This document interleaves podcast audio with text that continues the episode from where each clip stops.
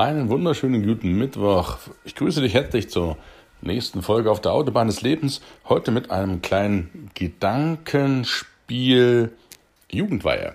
Ich war letzte Woche Samstag, hatten wir selbst in der Familie Jugendweihe. Ich werde jetzt diese Woche Samstag, also du wirst das in der nächsten Woche hören, werde ich die Festrede bei mehreren Jugendweihen halten dürfen, worauf ich mich riesig freue. Und ich möchte dir heute mit diesem Podcast mitgeben, warum die Jugendweihe oder auch Konfirmation oder Kommunion so wichtig ist. Es gibt im Leben ungefähr fünf echt große Events, nennen wir es mal neudeutsch, große Ereignisse, Erlebnisse, die so einschneidend sind, die nicht wieder zurückgängig gemacht werden können und die dein Leben von einem Tag komplett auf den anderen, auf den Kopf stellen. Und diese fünf Ereignisse sind zum einen natürlich deine Geburt, bei der du wahrscheinlich nicht so richtig bewusst anwesend warst. Das ist, verändert natürlich alles. Du bist dann ein Individuum auf dieser Welt. Das mag jetzt ein bisschen, ja, einfach klingen, aber es ist tatsächlich ein erstes Event. Das zweite ist der Schritt vom Kind zum Erwachsenen. Sei es Konfirmation, Kommunion, Jugendweihe, je nachdem, wo du aufgewachsen bist. Hier im ehemaligen DDR-Sektor, also im Osten von Deutschland, ist die Jugendweihen noch sehr, sehr populär. Und fast alle, nicht alle, aber auch viele der Jugendlichen machen auch eine Jugendweihe.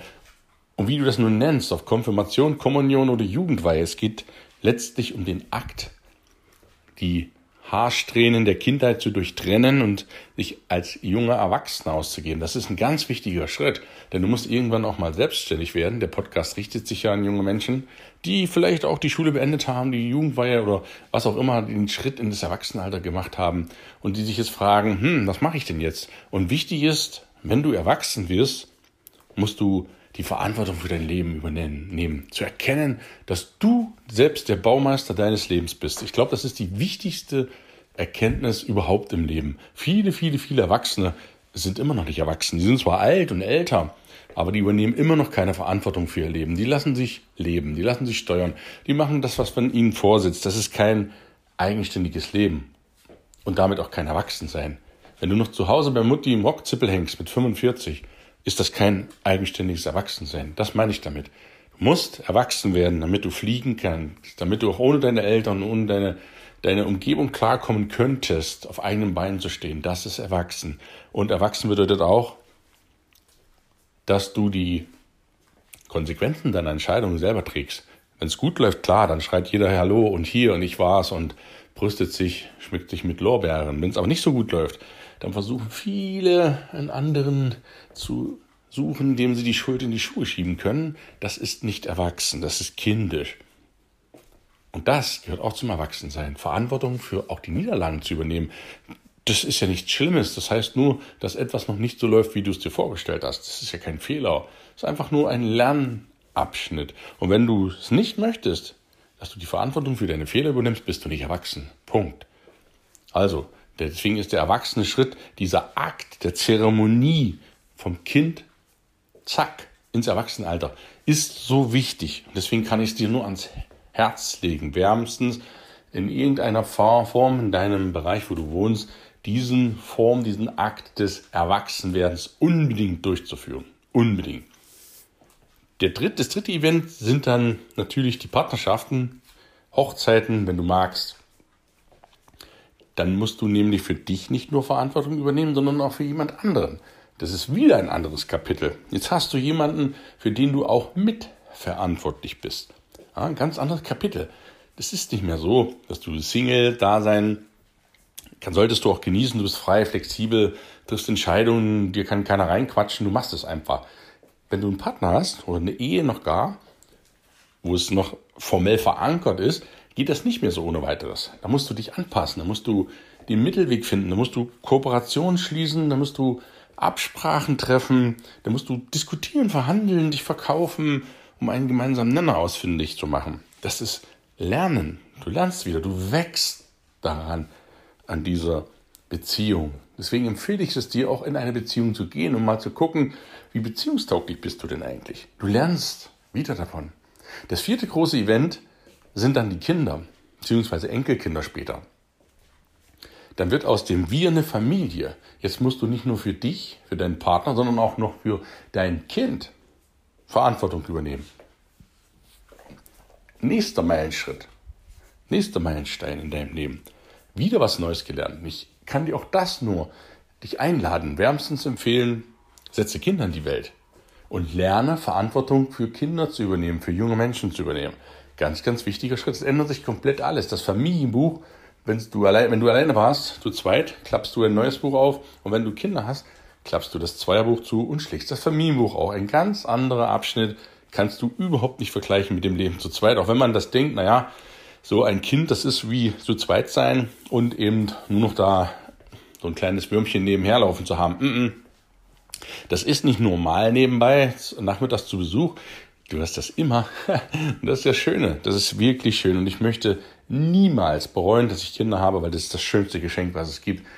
Das weißt du, wenn du welche haben wirst. Kann ich dich ermutigen. Bei Enkelkindern natürlich das Gleiche. Ich bin noch kein Großvater. Ich hoffe, dass ich auch eines Tages mal Großvater werde. Ich habe natürlich dann nicht mehr so den Einfluss drauf, aber ich freue mich riesig, auch den Enkelkindern da was weiterzugeben. Das sind auch so Momente, worauf ich mich tierisch freue. Ja, und der letzte, das letzte große Event, Ereignis deines Lebens, das ist der Rückblick am Lebensende. Auch der ändert alles drastisch. Und dann am Lebensende fragst du dich, ja, was habe ich denn die ganze Zeit über gemacht im Leben?